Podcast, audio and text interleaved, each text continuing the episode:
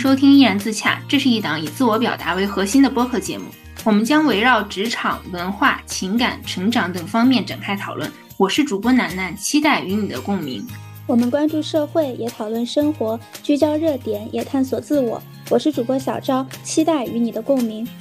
本期节目由线上心理咨询平台阁楼赞助播出。我们这一期想和大家聊一聊我们两个的情绪、压力、焦虑和抑郁等等。我们两个最近也都是在阁楼线上平台，嗯，进行了一些心理咨询，也想要和大家聊一聊我们的咨询过程和咨询之后的一些体验。那我先来说一下我的咨询体验吧。我是上周的时候在阁楼 APP 上面找了一位心理咨询师。然后我看了一下他最擅长的咨询方向吧，感觉和我的情况还挺符合的。他会针对焦虑，或者是有一些抑郁倾向，或者是精神分析这些的，是会。更擅长，我觉得会对我更有帮助，所以我选择了这位咨询师。聊的过程当中呢，也给我带来了很多的启发。比如说，刚开始的时候，其实我是分不清楚心理咨询和精神治疗的区别的，也包括心理咨询师和心理医生的区别。这些其实在之前的我看来都是非常模糊的概念。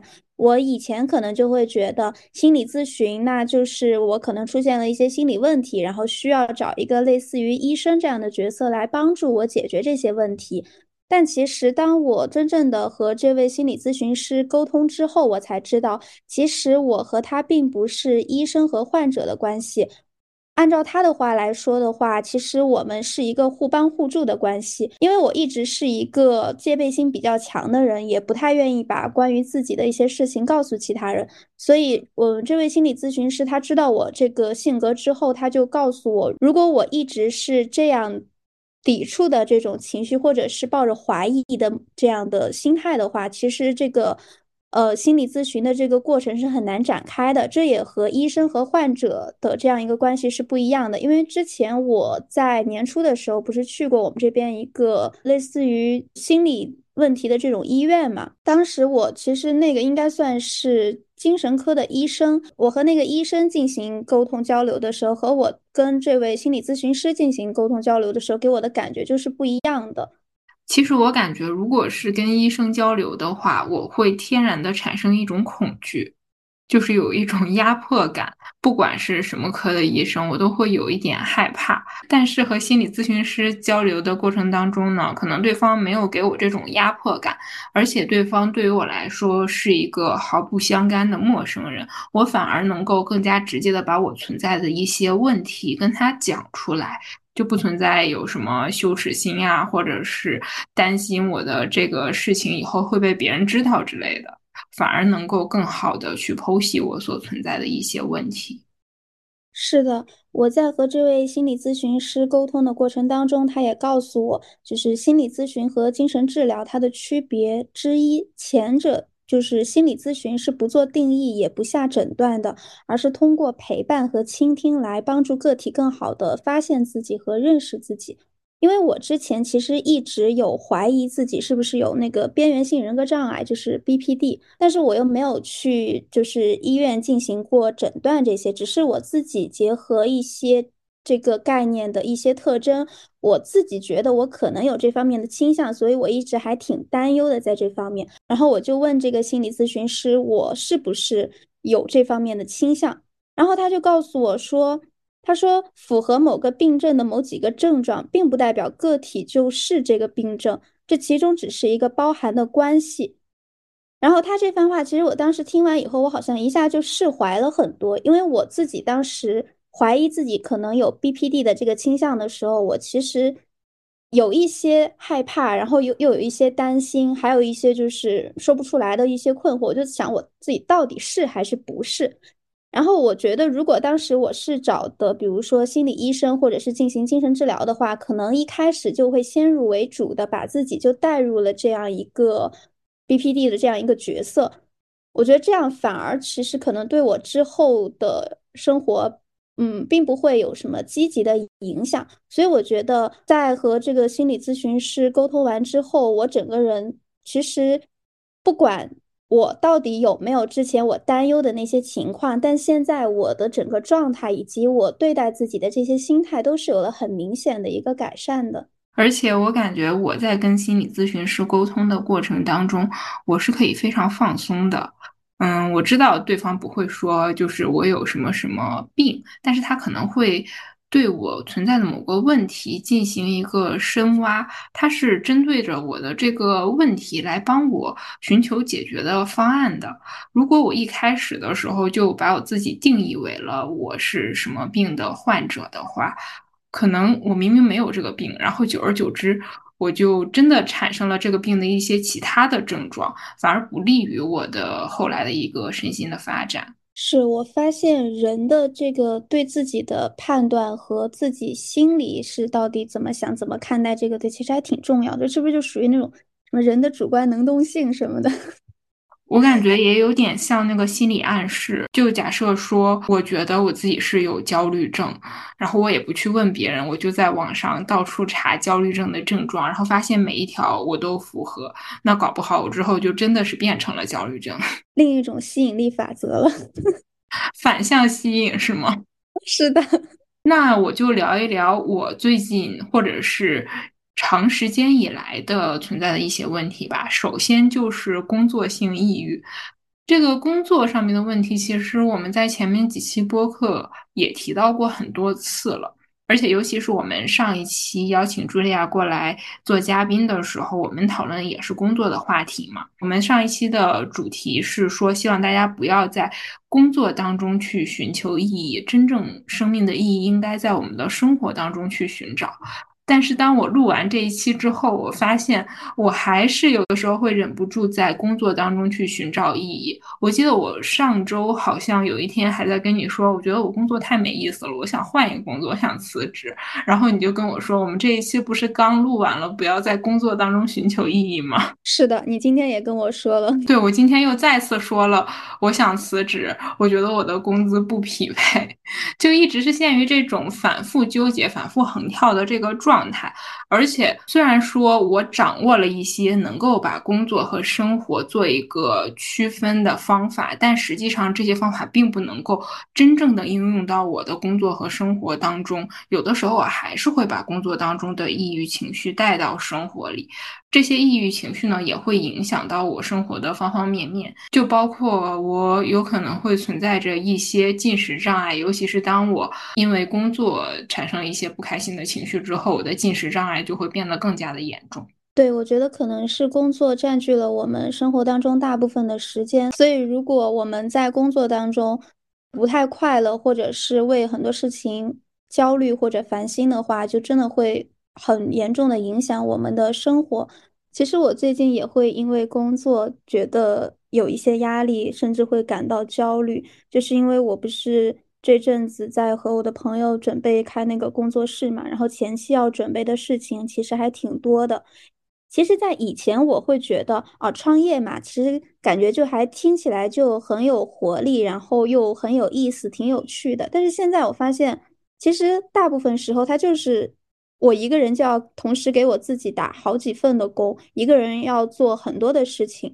方方面面，不管是我之前有没有涉及到的，或者是这个是不是在我的知识盲区以内的这些，我都得去学习新的东西，或者是用旧的经验来做新的事情。就我会觉得很多事情压在一起。我前阵子。开始，我其实睡眠质量又开始变得不太好了，就是每天晚上都会做一些很压抑的梦，然后好几次都是凌晨的时候就忽然惊醒了。我之前其实有研究过人的这个梦境到底就是反映什么，然后我就觉得可能是因为我最近压力太大了，所以才会在梦里面显现出来。因为白天的时候我其实都是一个人待着嘛，所以也没有办法把这些压力。和焦虑的情绪释放出去，所以他只能在我睡着的时候，通过我的潜意识表达出来。啊，我感觉就是我在工作上面压力大，或者是遇到了一些其他不开心的时候，我也会做一些不太好的梦，而且我感觉我好像是反复的会梦见那些让我觉得不太好的东西，就会恶性循环。因为这个梦，我梦到了它之后，我第二天的白天我又会去想它，反正就会造成我这一段时间的状态可能都不太好。但是我现在解决。这个工作性抑郁的一个方法就是让自己的生活上的事情变多，就是尽量不给自己留时间去想这种事情。但是我觉得我这个方法不是适合所有人和所有情况的，因为有的人他产生抑郁情绪或者是产生一些压力，就是因为他事情太多了。其实除了我们本职工作，我们两个都当博主嘛，也同时运营着好几个平台。我感觉其实每一个做自媒体的人多多少少都会有数据焦虑。是的，我们俩做自媒体好像也都有至少四五年了吧。我觉得这个数据焦虑，不管它时间过了多久，其实或多或少都还是会对我的情绪有一些影响。我直到现在，我可能还是会因为一些我觉得不太好的评论，会感到难过或者是生气。或者也会因为我可能发了某一篇文章，或者是发了什么动态，但是数据不太好。虽然我一直告诉自己，就是这些都不重要，我也不是为了数据才要选择去做这些事情的。有时候就是还是很难免。就是会觉得我做这些是不是事倍功半，就是付出的精力和我想要获得的一些回报不太成比例，或者是不是我创作出来的东西就真的不是会受人欢迎的？我有时候也会怀疑自己。然后我到现在其实也没有找到一个完全解决它的办法。我的感觉是我每当刚刚开始去运营一个新的账号的时候，我对它的预期不会特别高，但是我。不知道是因为平台给新手的一些鼓励政策，还是怎么样，往往一开始的效果都是超过我们的预期的。就包括我们两个现在做播客，我们一开始对这个播客的预期并不是很高，但是没想到第一期其实就受到了蛮多支持和鼓励的嘛。然后我的预期就。在我不受控制的情况下变得高了，就导致我后面的每一期其实都会有一点焦虑。我就在想，它会不会就超不过第一期啊？但是我也是能够感受到，我们每一期做的内容都是有在进步的。我也是知道，就是说，其实这个数据的。多和少跟我们这个内容的质量其实并不是一个完全的正相关，有时候它还是要看一点点的运气。就道理都懂，但是该焦虑的时候还是会焦虑。即便是我已经做自媒体四五年了，但不管是什么平台，我看到那个数据还会焦虑。我也不是没有想过办法，但是想过办法。也没什么用，我觉得这可能是绝大多数博主都存在的一个问题，而且好像是有的人发朋友圈也会有这样的焦虑，可能就是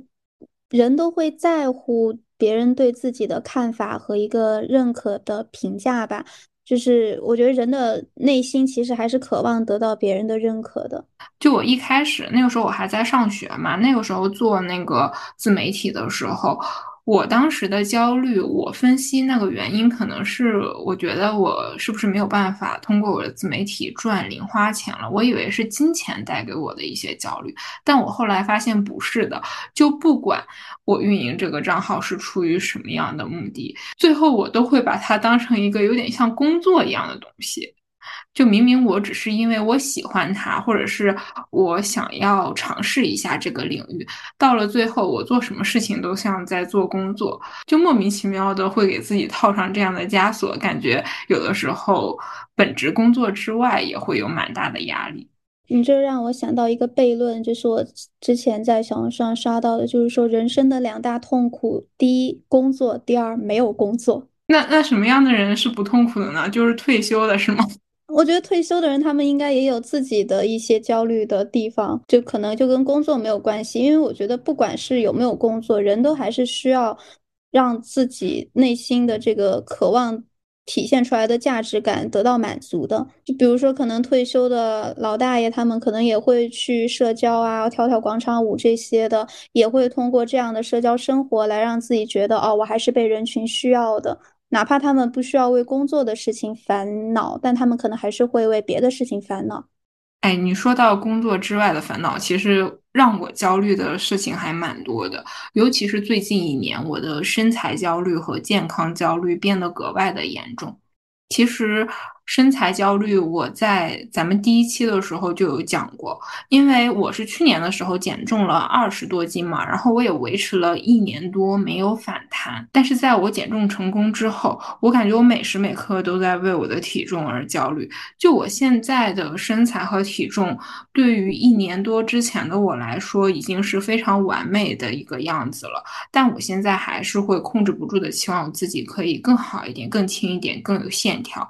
但是呢，这就会造成我对我自己的要求变得特别的高。就比如说，我今天如果没有花半个小时去做运动，我就会觉得特别的愧疚。然后，如果我今天吃的没有很健康的话，然后我也会觉得压力很大。这就导致我根本就没有办法真心的去享受那些。能够让人开心的食物，就比如说我在吃炸鸡的时候，我可能吃掉这一口炸鸡，它带给我的并不是快乐，它带给我更多的是负罪感。我其实前几年也有类似的身材焦虑，但我和你不太一样，是我觉得我是太瘦了，瘦到就是我觉得自己相比于那些可能身材。凹凸有致的那些女孩子，我感觉自己就像一个小男孩。然后那阵子，我甚至一度还特别的疯狂的想要去找一些什么偏方呀，比如说吃什么木瓜呀，或者是或者是一些靠什么食补啊，或者是什么运动来，可不可以让自己的身材稍微显得嗯有线条，或者是有一些曲线？但后来我发现好像都没有什么用。然后我又不太想要去借助。医美这个手段，因为我可能还是这方面比较偏向于传统，所以我后来就觉得啊，那真的没有办法，那我就只能接受这个事实了。虽然到现在，我其实还是很希望自己的身材能够像我喜欢的那个那种身材一样，但是现在就觉得真的没有办法，就这个焦虑就可能会因为一些躺平的这种叫什么，类似于一些放弃，可能就会有所减缓。但其实我的内心还是对自己不太满意的。哎，你说你现在是躺平，我感觉我现在就是仰卧起坐，这才是最累的。就要么就坐起来嘛，坐起来好好努力不就行了吗？那我就是一边想着，我觉得我这样也还行，然后同时又觉得，哎呀就不行，心里面两个自己在打架，就那种反反复复的感觉，也还挺折磨我的。这也是我内耗的一个原因。而且我今天听播客的时候，我听到了一个新的名词，叫做。健康食物强迫症，还是叫健康饮食强迫症？然后我发现，哦，我可能就是有一点这个倾向，因为只要我吃的稍微有一点不健康，或者是有一点油腻、高糖之类的，我就会有这种应激的反应，就不仅仅是心里面的负罪感，我觉得我的身体都会有一定的反应。就只要我吃的不干净了，我的身体就会变得难受。有可能是因为我。之前的一段时间都长期的保持那种特别特别干净的饮食，就导致我的身体可能有点不太适应那种稍微油腻的食物了，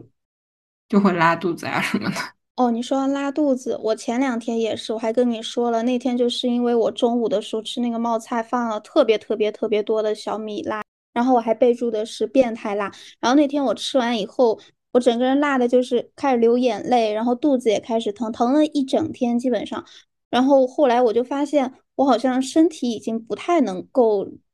支持我像前些年那么放肆的去吃辣椒了。而且我发现，从今年开始，我开始有了健康焦虑。我觉得二零二三年就应该算是我的健康焦虑元年了，因为我是之前二十多年基本上没有去过医院的人，我连吃药都不会，我都是直到可能二十多岁之后，我才学会感冒的怎么吞那个感冒药。当我意识到我今年已经去了好几次医院，而且都是看各种各样的小毛病的时候，我才意识到，就虽然这些都是小病小痛，然后也不会造造成太大的影响，但它还是会给我带来一些焦虑和压压力。就上周的时候，我不记得我有没有跟你说过，我的左手臂上忽然出现了一些褐色的斑点嘛，然后过了一晚上都没有消掉，我也不知道怎么回事。我那天晚上其实非常的担心，因为我查了半天，我也不知道它是为什么，然后我就开始找西医、中医挂号，然后第二天一大早。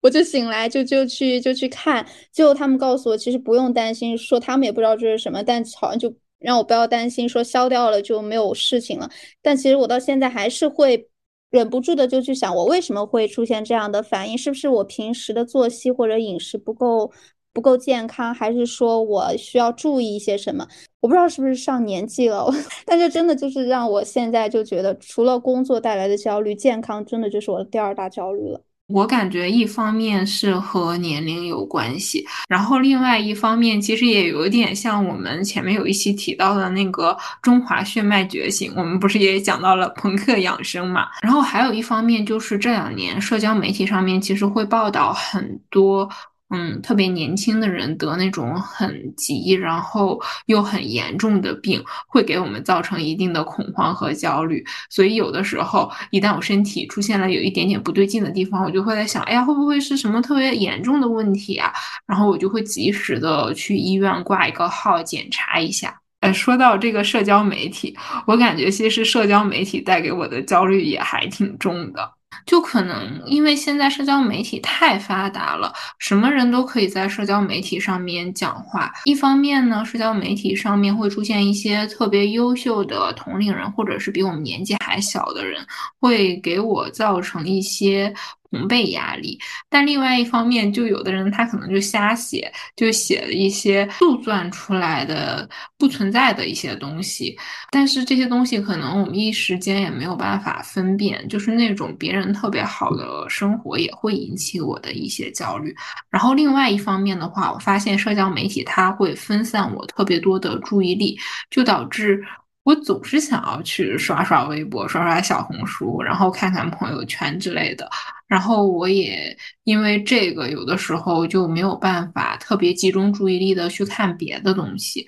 就工作上啊，包括看书的时候，很少有心特别静的时候。尤其是当我刚发布了一条。动态之后，我就会迫切的想要去关注我的动态，是不是有人给我评论了？那别人给我评论了，可能我就想要赶快的回复对方。就总会觉得心里面毛毛的那种感觉，我不知道你能不能理解，就好像心里面有一个石头没有办法放下去，总惦记着那件事情。你刚刚不是提到社交媒体上带来的同辈压力吗？之前我好像确实经常在小红书上刷到什么零零后月入几十万，然后我当时就觉得天呐，我是不是太太菜了？就是为什么现在年轻人都这么厉害？但其实前两天我才看到，就是有一些陆陆续续开始披露这些虚假帖子的评论，这些看起来很厉害的帖子都是掺掺杂了很多水分的，还有一些就是他们可能完全出于像引流的这种，你懂吗？我不知道为什么最近这种引流帖越来越多了，就是他本来一看就是一个新号，然后他会发一个非常。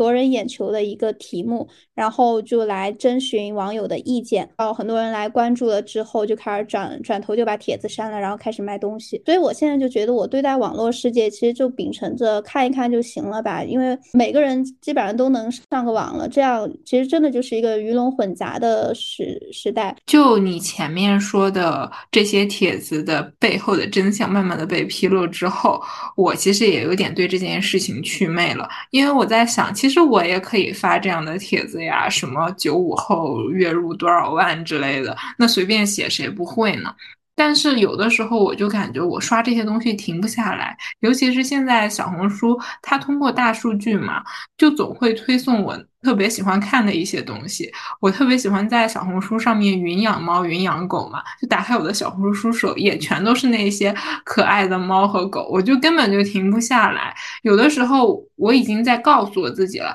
你不能再刷，你停下来，你现在要去工作、去运动之类的，但是 就控制不住。而且有的时候我发现，我拿起手机，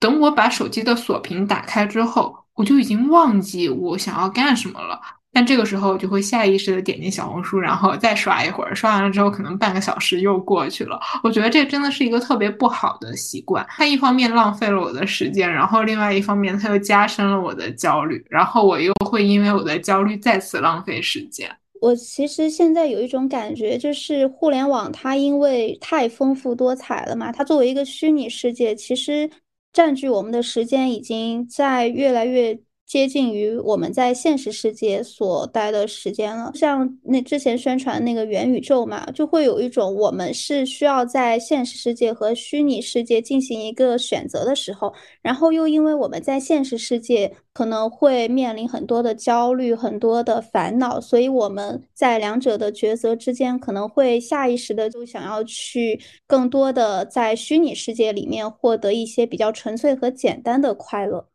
嗯，我感觉这个快乐它就是获得的太直接了，它会直接刺激我们的大脑产生多巴胺，然后我们就会对它上瘾。因为这个快乐其实是不太需要我们付出什么就能够得到的，我们就会陷入这样的一个循环吧。是的，但我们又没有办法一直活在虚拟世界里，所以每次从快乐的虚拟世界回到痛苦的现实世界的时候，还会有一种戒断反应，导致我们会有更大的一个落差感和更大的焦虑。其实每次我从这个快乐的互联网虚拟世界回到现实的时候，我会有一种空虚感。这种空虚感，一方面是来自这种心理落差，还有一方面就是因为它浪费了我的时间带来的焦虑。而且咱们两个都是 INTJ，我不知道你有没有这样的感觉？因为我在生活当中特别喜欢给自己做一些计划，但有的时候可能是因为网上冲浪占用我太多的时间，然后我很多计划就因此被耽误了。就在这个时候，我也会产生很大的焦虑的情绪。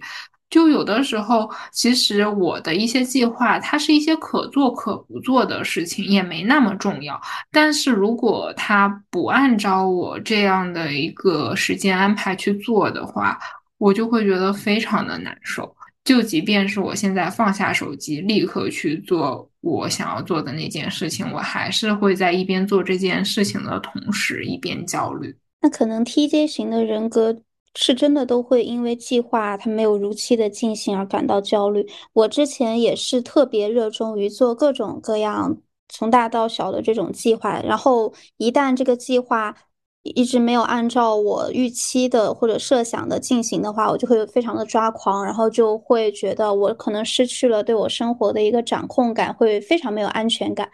然后现在我其实，在有意识的慢慢改掉我自己的对于计划的这个依赖，就是我现在的心态是允许一切发生。如果这个计划没有按时照常的进行的话，那一定有它的原因。我只需要按照它这个变化来调整我新的计划，就是我通过这样的办法，其实有在慢慢的改善这个情况吧。虽然我觉得还是任重道远。哎，你说到这个，其实我上周跟心理咨询师探讨的时候，也主要是针对我这个特别爱计划的情况进行了一个深挖。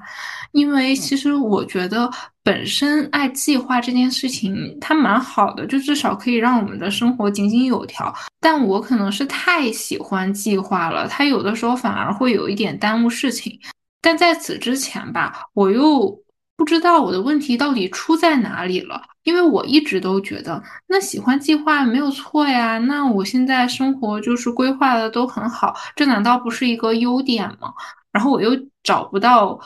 这个问题的症结到底出现在哪儿，然后我就跟心理咨询师说了我的这个情况，然后心理咨询师他是希望我去聊一下我以前的一些经历，然后我就跟他讲了，我尤其是在。高中还有大学读研的那段时间，因为那个时候主业就是学习嘛。我在每一次开始学习之前，我都会规定我今天要做多少题，或者是我要复习哪一些科目之类的。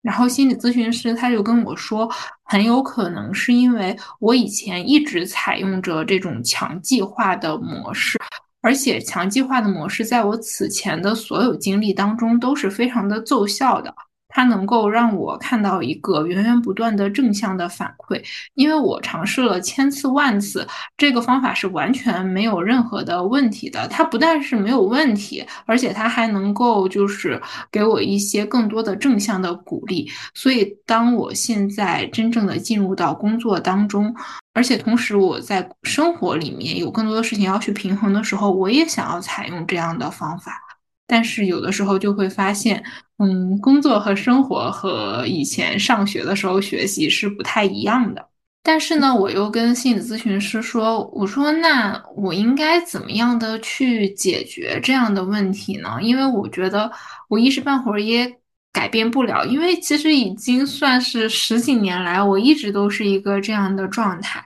然后心理咨询师他给我的一个方案就是，我可以一点一点的尝试去，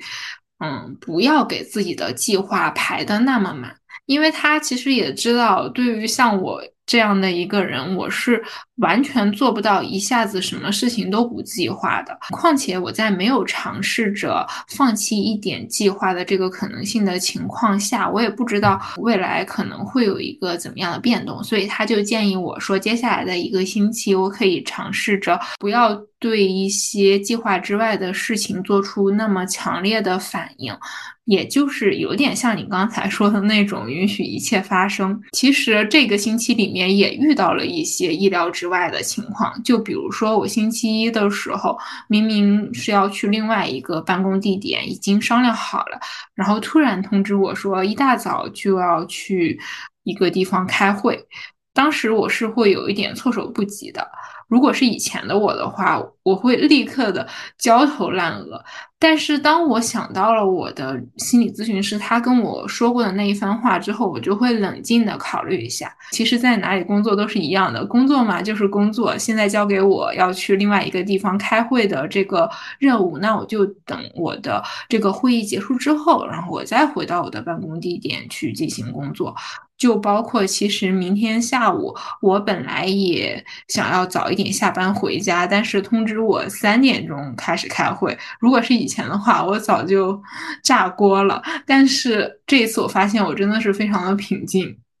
那我觉得这个心理咨询师他给你的意见还挺有效的耶。而且之前说实话，我完全没有意识到我。的这个喜欢计划的这个性格，或者是人格，或者是这个倾向吧，嗯，是因为我以前一直是在用这样的方式，并且我觉得它有效，我一直以为这就是我天生的，我可能永远都改变不了这样的情况了。然后这种情况带给我的焦虑可能会伴随我的一生，但后来我发现并不是这样的，只不过是一开始我没有意识到。而且我是身在这个谜团当中，我没有办法用一个他人的视角来去看我自己，才会导致我出现了这些问题。其实除此之外，我感觉无意义感也是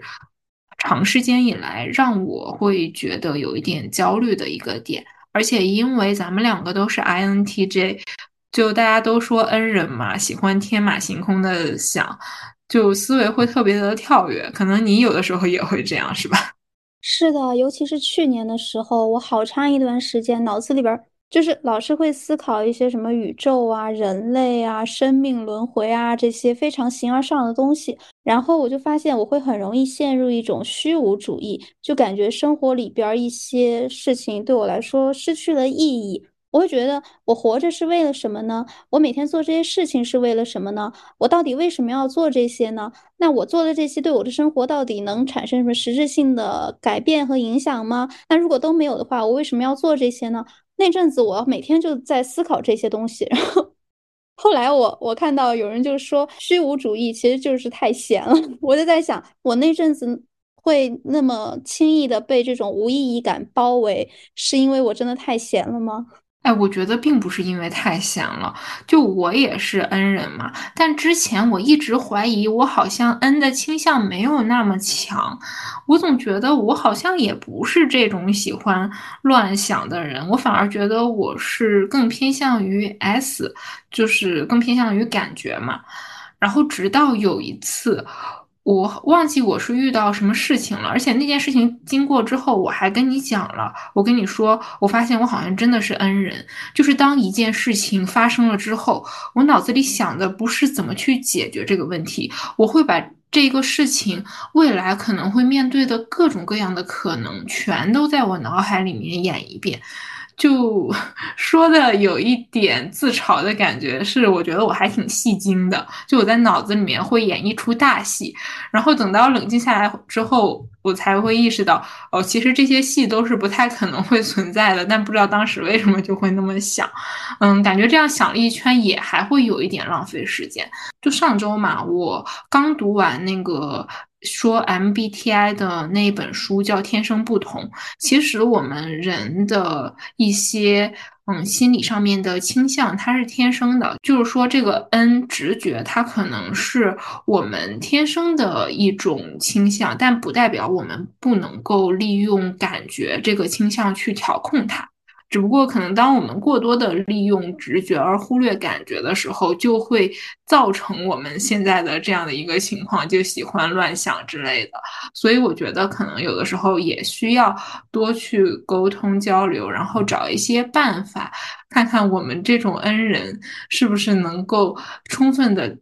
调用起来那个 S 的那个方面，让我们更加的贴合实际，把我们从那些虚无的幻想里面拉回来。对，我是觉得适当的有一些虚无主义的这些想法在脑海里，其实还可能会有利于我们的创造力和想象力。但是如果过度的沉浸在这种情绪里面，会让我们越来越脱离现实的生活。其实我是觉得，不管我们是更倾向于直觉，还是更倾向于感觉，都是代表不同的生活方式嘛。总会有一个更适合我们的，我们只需要在慢慢的、不停的摸索当中找到适合我们的那一个就可以了。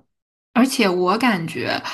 就我是一个很喜欢做计划的人嘛，同时我在每次做计划的时候，我都会对这件事情有一个预期，就有一种我在生活当中就永远存在着一个彼岸。它往大了说，可能是我的人生目标理想；它往小了说，可能就是我今天到底有没有把我手账本上面的这些 to do list 都打上勾。然后我还发现有一个问题就是。当我到达了当初所说的那个彼岸的时候，那个彼岸它就成了此岸。就我感觉，我一直是在不停的追我那个所谓的彼岸，但实际上我永远都没有办法到达那个彼岸。这可能也是造成了我的一些压力和焦虑的原因。但如果想通的话，这一点倒也还好，因为人总是要有目标，总是要有理想的。当我有一天真的失去了目标和理想，那个时候可能带给我的才是真正的无意义感。嗯，我们前面聊的其实都是一些压力、焦虑，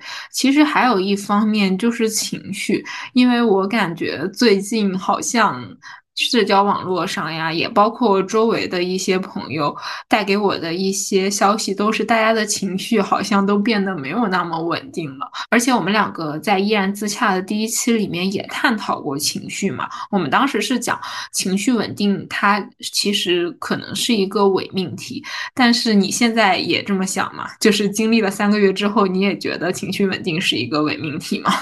我现在的想法就是，都这个年头了，谁还没发过几次疯呀？你知道，我前两天的时候跟我爸吵了一次架，但这次其实不算是吵架，是一个误会。但我当时就是那个火一下就上来了，然后我就一个电话打过去，因为我当时其实完全控制不住我的情绪，我会觉得天呐，我好委屈，我又没有做错什么，为什么要这样指责我呢？后来我才知道，这其实都是误会啦，就是因为打字它有时候会有一些表达上面的误差吧，然后。我爸就后来就一直在安慰我，就说其实他表达的不是那个意思，怎么怎么样。然后那天我就是吵完大吵完之后，我声泪俱下。但吵完之后，我发现，哎，就吵完就吵完了。我其实心情反而就觉得还挺轻松的，因为误会也解除了，其实也没有任何就是感情受到影响这些。我反而就觉得这会比我之前那么十几二十年。跟我爸这个相处方式，我会觉得有了一些进步。因为在之前，尤其是我在青春期的时候，我如果对我爸的一些做法有不满的话，我会选择压抑，就是隐藏起来，然后心里默默的生气，因为我不想吵架，我就心里边自己生气，因为自己生气嘛，我爸也不知道我为什么生气，他甚至都不知道我我不高兴了。可能我觉得这也是为什么这么多年了之后，我和我爸其实之间这个矛盾啊、误会啊这些其实还挺多的。但是现在我发现。我开始发疯了之后，好像这个亲子关系开始变得有一些融洽了，所以我觉得就是现在就是好像越来越多人，尤其是在网上，大家就会说没有必要，就是为了不跟别人发生一些尖锐的争执啊，就选择去压抑自己的情绪。我现在是觉得完全没有必要。首先就是可能这所谓的矛盾，它其实就是一个误会。如果你不去发疯的话，你们就不会有一个沟通的渠道。那这个误会就永远没有办法得到消除。其次就是情绪，我觉得它是没有办法自己消失的。我觉得那些所谓的情绪非常稳定的人，其实他们应该 就是平时自己默默的承受了很多压力吧，就是他们的情绪都是堵在自己心里的。但我觉得健康的方式还是需要把这些负面的情绪给疏解和。排解出去，而不是让他们全部都堵在心里。我觉得长期这样，人真的是会生病的。而且我感觉这种激烈的冲突也是一种表达自己的方式。就我记得我以前，大概在我读研究生之前，我都是一个会默默忍受的人。可能别人都会觉得我是一个脾气好的人，或者是怎么样。但后来我发现这两年我就变得开始有一点会跟别人正面起冲突了。一开始的时候，我会觉得，哎，刚才起冲突的那个人好像不是我，我甚至在想，哎，我是不是有人格分裂之类的？我就完全觉得，哎，刚才那个人是怎么回事？但后来我发现，其实正面起冲突它并不会给我带来什么不好的结果，我反而觉得。就有一点点被爽到。当然，其实周围也有很多人会劝我，你不要和别人正面起冲突，因为有的人他可能会就是有一些心理的阴暗面。当你和别人正面起冲突的时候，他说不定会用什么方式来报复你。而且这个问题，前两天我还和蒙哥去探讨过。因为蒙哥他会跟我讲，有的时候你要是遇到什么问题，能忍你就忍一下，就你不要特别的激烈的去跟别人吵，你也不知道对方是一个什么样的人。然后他就是说，那如果说的直接一点，他手里拿了刀捅你一下，那怎么办呢？他捅你他是犯罪的，但是疼是疼在你身上呀。我有的时候就是情绪上头了的情况下，我可能真的会有一点不计后果的发疯。就前一段时间我不是看房子嘛，然后那个中介他就会一直的在催我，他希望就是我赶快把这个房子签下来，然后他好赶快拿中介费嘛。有的时候他真的很离谱。就我们会说啊，那我们今天已经有点晚了，明天我们再来看。明天我们无论如何都会来看。在我们回家的路上，中介会疯狂的给我们夺命连环 call，就是说那个你们现在回来，你们如果不回来，这个房子就要卖掉了。就是会用各种方式来胁迫我们。就有一天我真的是有一点受不了了，然后我就对着那个电话跟那个中介吵了起来。就我现在已经没有办法用那个时候的那种情绪，嗯，再给大家复刻一下了，因为我现在想到我那个时候的状态也还蛮可怕的。我当时想要表达的意思就是说，你们最好不要逼我，因为这个房子我们也不是说非要买这一套。然后呢，嗯，中介呢，我也不是非要买这一家。我们明明已经说好了，我们一定会过来，那我们也不会食言。大家都是公平的，而且是友好的去进行交易。你们不要逼我。后来我和蒙哥就有一点，一个唱红脸，一个唱白脸。然后蒙哥就在那边 去安抚那个中介。第二天的时候，其实我们就过去签了那个合同了。我觉得其实也是因为我发疯了。我我要是不发疯，我这个价格可能还要比之前的那个价格再高十万才能买到这一套房子。我然后经历了这件事情之后，我觉得那斗智斗勇还不如及时发疯。发疯了一方面是停止了这个中介就是不断的打扰我们这个情况，然后另外一方面也达到了我们的目的。当然，我不是鼓励大家发疯。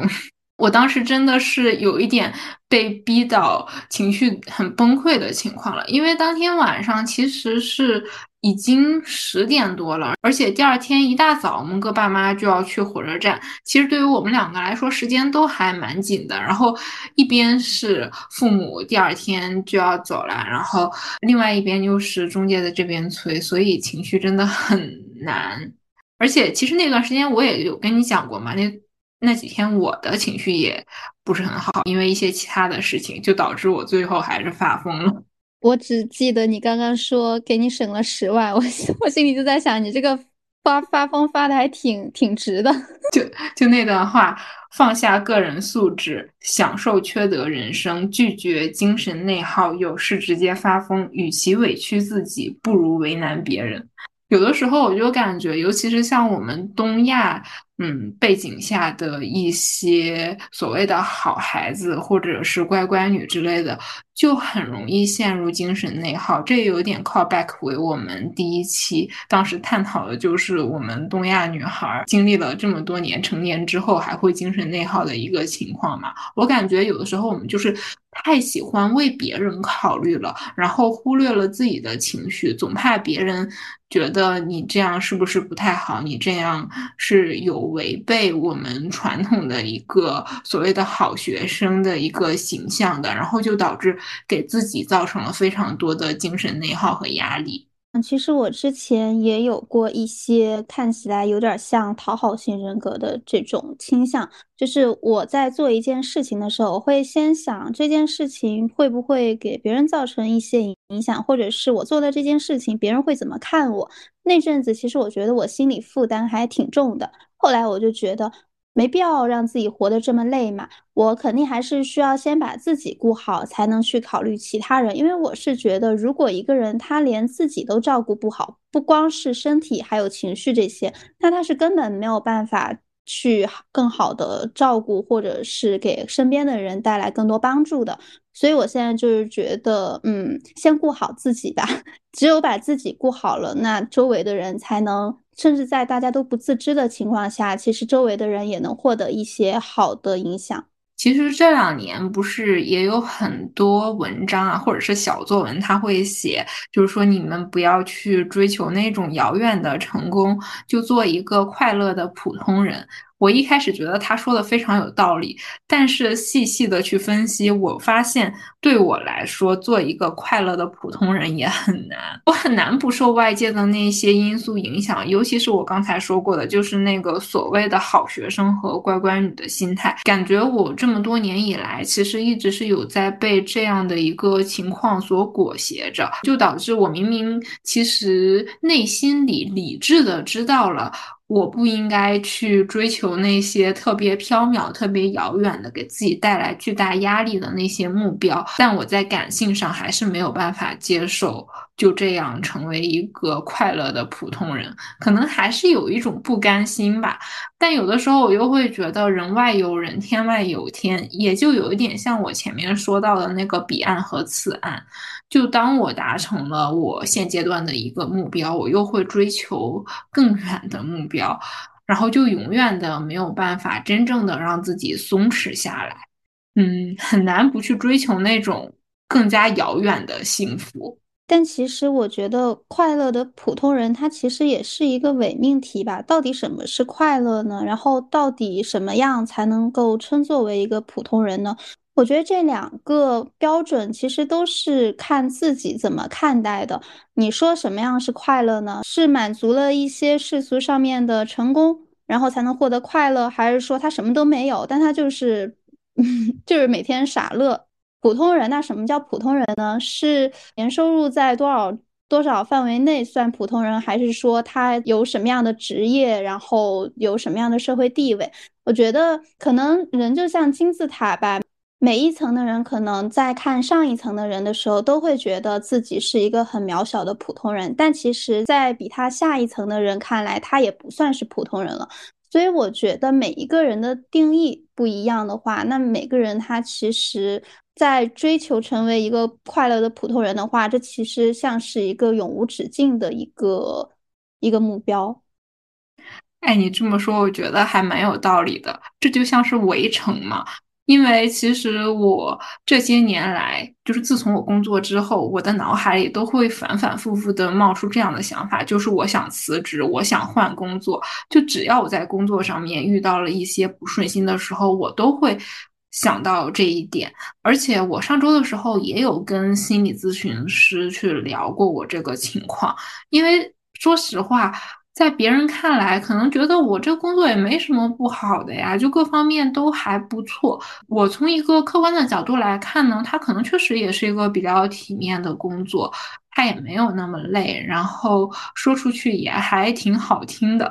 就我不知道我在不满意他的哪一点，而且我也知道，就是我即便是不做这份工作，做其他的工作也有一些别的烦恼。然后心理咨询师他就跟我说。那其实我所谓的这个，我觉得痛苦，我也是有在默默的忍受它三年多了。就我一直在讲，我感受不到这份工作给我带来的痛苦到底在于哪儿，但实际上我一直默默的承受这种工作上面的事情带给我的煎熬。但对于我来说，这好像还是一个无解的问题。而且我明天其实也约了我的这个心理咨询师，我想跟他探讨的就是。我在工作之后的一个心态和学生时代的心态发生了一些变化。就之后如果有一些新的心得和体会的话，也会在播客里面跟大家分享。因为我们两个最近都在阁楼 APP 上面做一个线上的咨询嘛，体验下来感觉还真的蛮好的。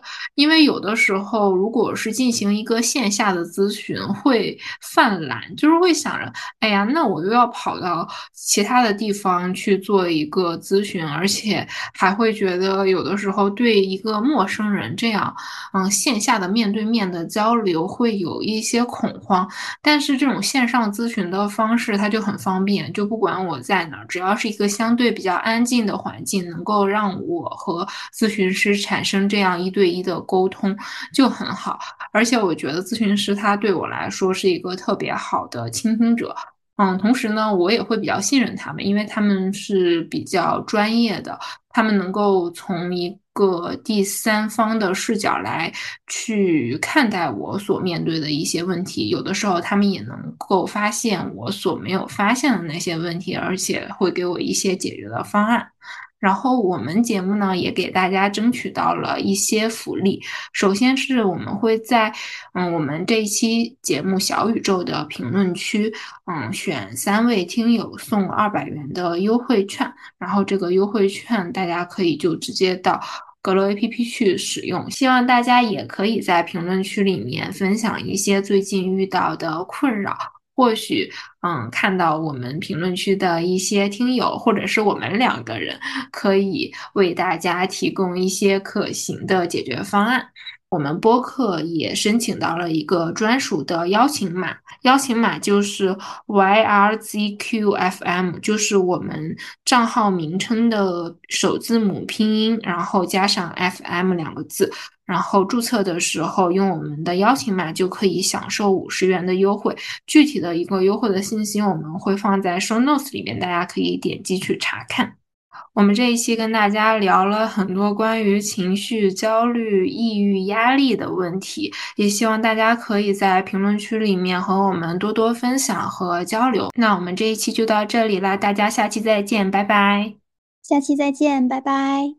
以上就是本期播客的全部内容啦。你可以在小宇宙、苹果播客、喜马拉雅、荔枝、网易云音乐、QQ 音乐、Spotify 等平台订阅和收听我们的节目。如果你喜欢我们的节目，欢迎在苹果播客为我们节目点一个五星好评，也可以在小宇宙为本期节目点一个收藏和喜欢。如果你想和我们有更多的交流，欢迎添加小助手的微信，加入我们的听友群，我们在听友群里面等你哦。那我们下期再见，希望你也拥有美好的一天。